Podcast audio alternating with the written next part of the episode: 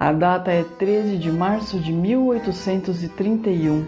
Uma rixa entre brasileiros e portugueses há muito tempo acalentada explode pelas ruas do Rio de Janeiro. O estopim era o então imperador do Brasil, Dom Pedro I. Caótico, truculento e dizem as más línguas sem noção Acredito que poucas figuras de nossa história foram tão controversas como Dom Pedro I. E a Noite das Garrafadas é só mais um dos muitos episódios que tiveram origem nessa personalidade peculiar. Eu sou Gisele Silva Rumim e esse é o episódio de Tretas do Brasil desse mês, que começa, é claro, logo após a vinheta.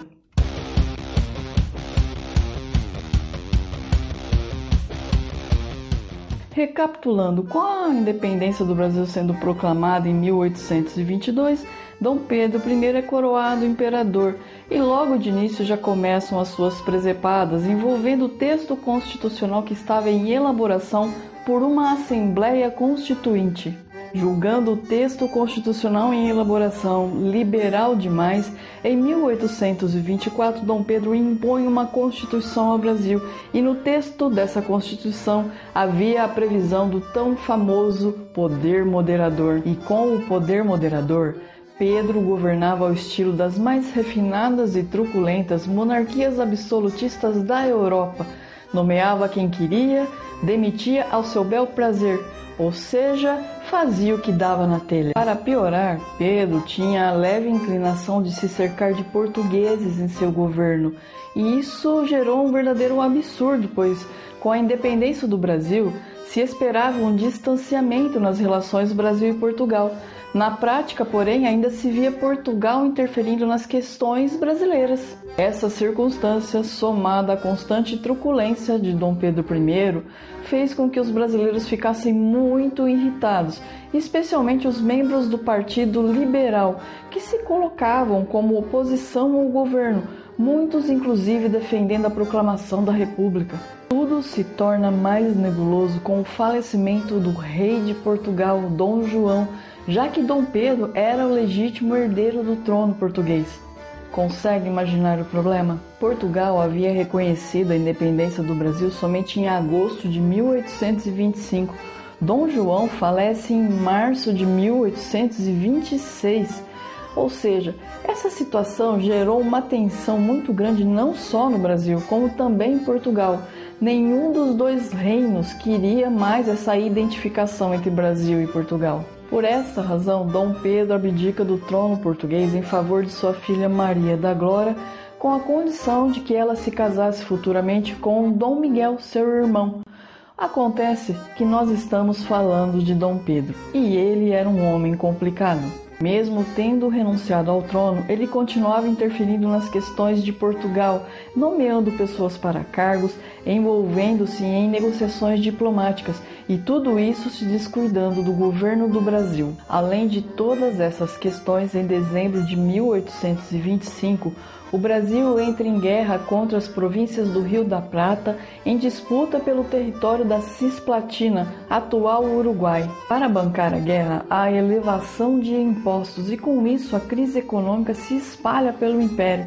O conflito é encerrado com o Brasil sendo derrotado em agosto de 1828. As questões envolvendo o governo de Portugal se tornam mais complexas quando Dom Miguel resolve dar um golpe e assumir o trono sozinho em junho de 1828.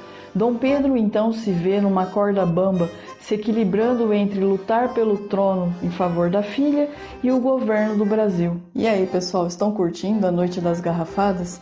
Eu espero que sim e gostaria de pedir para que não esqueçam de engajar esse episódio. Se estiver nos escutando por podcast, compartilhe nas redes sociais e indique seus amigos. Se estiver nos assistindo pelo YouTube, inscreva-se no canal, deixe uma curtida, um comentário. O seu engajamento é fundamental para que esse trabalho cresça. Diante de todo esse cenário, não é nem preciso dizer o quanto a popularidade de Dom Pedro ia mal e essa situação piora com o assassinato de Líbero Badaró em 20 de novembro de 1830. Ele era um jornalista opositor ao governo. As pessoas consideraram Dom Pedro como o responsável pelo crime. Vendo que precisava recuperar o apoio dos brasileiros, o imperador resolve fazer uma série de viagens pelas províncias e decide começar pela cidade de Ouro Preto, o que não deu muito certo. Os mineiros receberam o imperador com muita hostilidade, inclusive, em protesto, estenderam faixas pretas nas sacadas de seus casarões.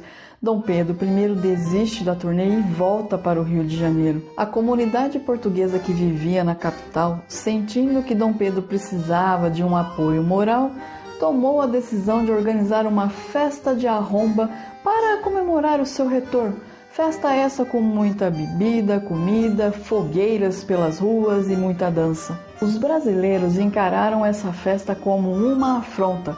Então, se os portugueses acendiam uma fogueira, os brasileiros iam lá e apagavam empurrão de um lado, xingamento de outro.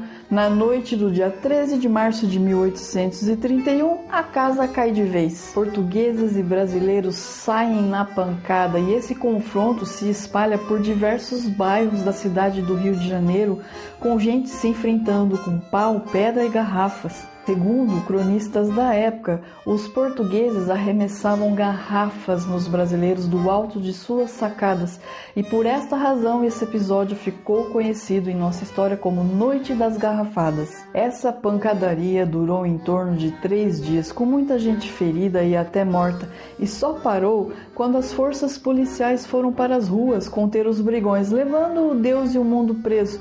Por ser maioria, dizem que os brasileiros ganharam a briga.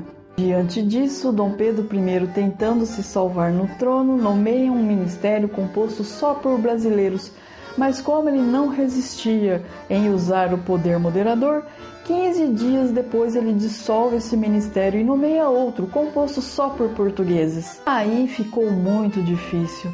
No dia 7 de abril de 1831, a população, apoiada pelos militares, vai até o Campo de Marte para protestar. No mesmo dia, Dom Pedro I abdica do trono em favor de seu filho Pedro de Alcântara e volta para Portugal. Então é isso, pessoal. Eu agradeço muito a todos que chegaram até aqui comigo no final desse episódio. Um super beijo e até a próxima.